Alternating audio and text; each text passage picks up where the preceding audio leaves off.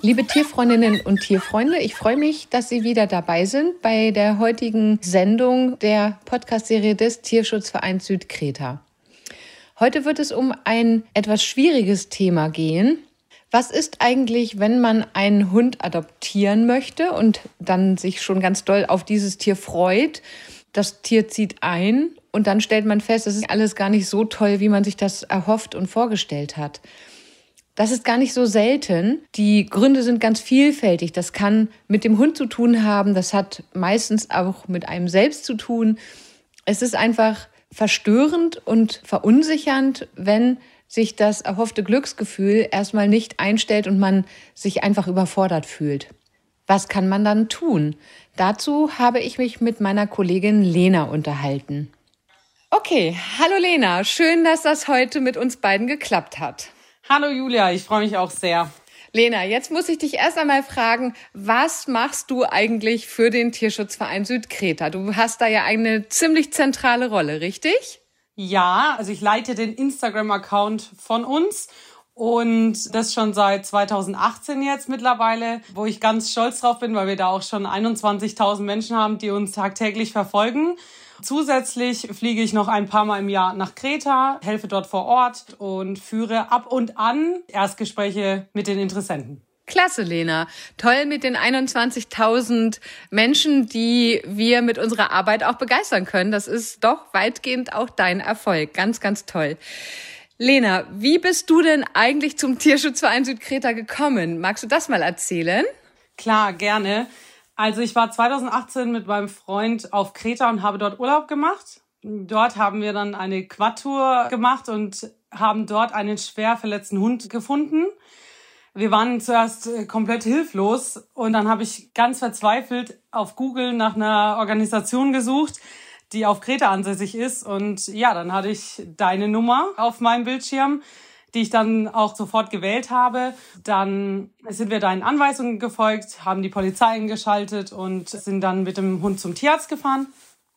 Und daraufhin habe ich dann zu dir gesagt, dass ich gerne diesen Hund adoptieren würde. Leider hat dann sich der Besitzer gemeldet nach ein paar Tagen. Der hat den Hund vermisst und der hat dann auch alle Tierarztkosten bezahlt und hat ihn wieder zurückgenommen.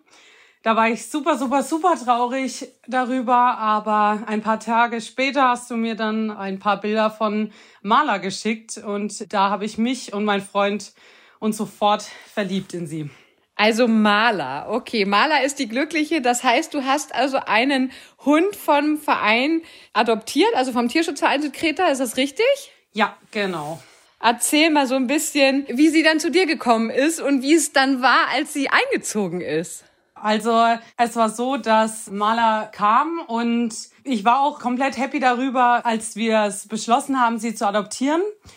Aber irgendwie war es ganz komisch, als der Tag X immer näher kam, kam dann komischerweise Zweifel. Aha, okay. Ja, was mich auch komplett verwirrt hat. Und ich weiß noch ganz genau, dass als wir dann zum Flughafen gefahren sind, um sie abzuholen, mir auch übel wurde und ich mir Gedanken gemacht habe und jede Sekunde, die wir quasi näher zum Flughafen kamen, wurde mir immer schlechter. Ja, also, aber du hattest dich ja eigentlich sehr auf sie gefreut. Ja, also am Anfang auf jeden Fall. Also wir haben es beschlossen und ich habe mich komplett gefreut und wollte das auch. Aber als es immer näher kam, war ich dann verwirrt von meinen komischen Gefühlen, die ich dann auf einmal hatte. Ja, okay. Und ihr habt sie aber dann trotzdem abgeholt und seid mit ihr nach Hause gefahren, richtig? Genau, ja. Wie war das da, als ihr dann angekommen seid und sie dann bei euch eingezogen ist? Also ehrlich gesagt war es dann noch schlimmer und ich hatte das Gefühl, wie in ein tiefes Loch zu fallen. Ich weiß nicht wieso, weil sie war wirklich mega süß. Also sie wedelte mit dem Schwanz und kam auf uns zu, war zutraulich. Aber irgendwie konnte ich sie null an mich heranlassen. Okay, das klingt wirklich furchtbar angesichts dessen, dass du dich ja eigentlich auf sie gefreut hast und etwas Schönes passieren sollte. Wie ist es dann weitergegangen? Hattest du dann auch den Gedanken, dass du Maler wieder abgeben könntest? Ehrlich gesagt, ja, hatte ich. Und ich habe wirklich diese Zeit ganz, ganz viel geweint und wusste nicht, wohin mit meinen Gefühlen. Und ich konnte auch kaum etwas essen. Also so kannte ich mich selbst auch gar nicht. Maler war so müde die ganze Zeit von der Reise noch, dass sie sehr viel geschlafen hat. Und es hat mir die Sache etwas leichter gemacht. Das heißt also, sie hat nicht gleich von dir volles Programm gefordert, sondern ist auch so ein bisschen erstmal auf Abstand gegangen und brauchte erstmal ein bisschen Zeit, um anzukommen. Genau, also ich war im Wohnzimmer oft und sie war dann in der Küche, aber sie wollte da auch sein. Also sie hat da ihr Bettchen gehabt und sie kam auch nur ab und zu mal rüber, wenn sie mal kurz wach war, aber sonst hat sie die ganze Zeit geschlafen. Das stelle ich mir sehr äh, schwierig vor. Also eigentlich ein ganz schön schlimmer Konflikt. Wie ist es denn dann weitergegangen? Ja, fand ich auch super schlimm und ich habe halt viel mit meinem Freund darüber gesprochen. Er war auch wirklich für mich da. Nur er konnte meine Gefühle nicht so ganz nachvollziehen, weil er sie schon sehr ins Herz geschlossen hatte. Er fand sie von der Art her süß und hat diese Gefühle eben nicht nachvollziehen können. Zusätzlich habe ich meine Mama auch um Rat gefragt und äh, sie war auch sehr, sehr, sehr überrascht, äh, dass ich so empfinde, weil es schon immer mein sehnlichster Wunsch war, einen Hund zu adoptieren. Sie hat dann zu mir gesagt, dass ich mir und ihr noch zwei Wochen Zeit geben soll, um zu schauen, ob meine negativen Gefühle eben besser werden, da sie einfach wusste, dass ich vermutlich, wenn ich in diesem Moment jetzt eine Entscheidung treffe, mit keiner glücklich gewesen wäre. Dann hat meine Mama noch zusätzlich bei einer Heilpraktikerin angerufen, äh, die ihr noch einige Tipps gab und die Heilpraktikerin dachte auch, dass sich die negativen Erlebnisse von Maler, die sie vorher erlebt hatte, eventuell auch auf mich ein bisschen übertragen haben und es mir deshalb so schlecht ging. Vielleicht ist es auch äh, gut zu wissen, was Maler vorher passiert ist. Sie war abgemagert an der Kette und hat Babys bekommen, wurde auch schon angeschossen, haben wir alles im Nachhinein dann rausgefunden und wurde auch mit Stöcken geschlagen und ja, deswegen glaubt sie vielleicht, dass es auch so ein bisschen auf mich übertragen wurde. Ja, das heißt also, du hast in deiner Familie Hilfe gefunden in dieser Not und deine Mutter hat dir klugerweise dann geraten, ein bisschen abzuwarten und nicht sofort in diesem überschwänglichen negativen Gefühl eine Entscheidung zu fällen. Wie ging es dann weiter? Wie war das dann nach den zwei Wochen? Ist es dann besser geworden? Ja, auf jeden Fall. Also ich habe mir zum Glück da eben diese Zeit genommen und es hat mir auch ehrlich gesagt so ein bisschen die Luft rausgenommen, dass meine Mama gesagt hat, ey, lass dir mal ein bisschen Zeit noch und wenn es nicht klappt, dann klappt es auch irgendwann nicht, aber ich sollte es halt einfach probieren und das hat mir eben die Luft rausgenommen und dann ging es mir auch schon dadurch ein bisschen besser und da konnte ich mich auch ein bisschen darauf konzentrieren und diese Erwartung, die man immer an sich hat, selber, ähm, dass man diesen Hund sofort lieben muss, den man ja vorher nur auf Bildern gesehen hat, die habe ich dann auch ein bisschen runtergeschraubt, sage ich jetzt mal, und yeah. habe uns Zeit gelassen, uns kennenzulernen. Und ja, ich verstehe. Also das heißt, da war so ein bisschen dieser Druck da, dass es gleich so ein Happy End sein sollte. Sie zieht ein und Mama, Papa, Kind sind glücklich bis zum letzten Tag. Das war nicht so und das hat dich dann so ein bisschen unter Druck gesetzt. Habe ich das so richtig wiedergegeben? Genau, weil ich hatte auch andere Erwartungen. Also ich habe ja gefühlt schon 20 Jahre drauf gewartet, dass ich einen Hund bekomme und irgendwann einen Hund habe, weil ich Hunde über alles liebe. Ich bin Hundeverrückt und da habe ich natürlich erwartet, wenn ich dann nach 20 Jahren endlich einen Hund bei mir habe, dass ich mich komplett freue und dass ich sie sofort komplett liebe und deswegen war ich so überrascht und so traurig darüber, dass es eben nicht so war und das hat mich alles arg verwirrt auf jeden Fall. Ja, ich verstehe. Wie lange hat es denn dann insgesamt gedauert, bis sich dieses anfängliche Gefühl gelegt hat und ein bisschen Normalität eingekehrt ist? Also ich glaube, das waren dann ungefähr eineinhalb Wochen. Und ich konnte dann wirklich so nach einer Woche ungefähr spüren, wie ich mein Herz gegenüber ihr öffnen konnte. Interessant, ja.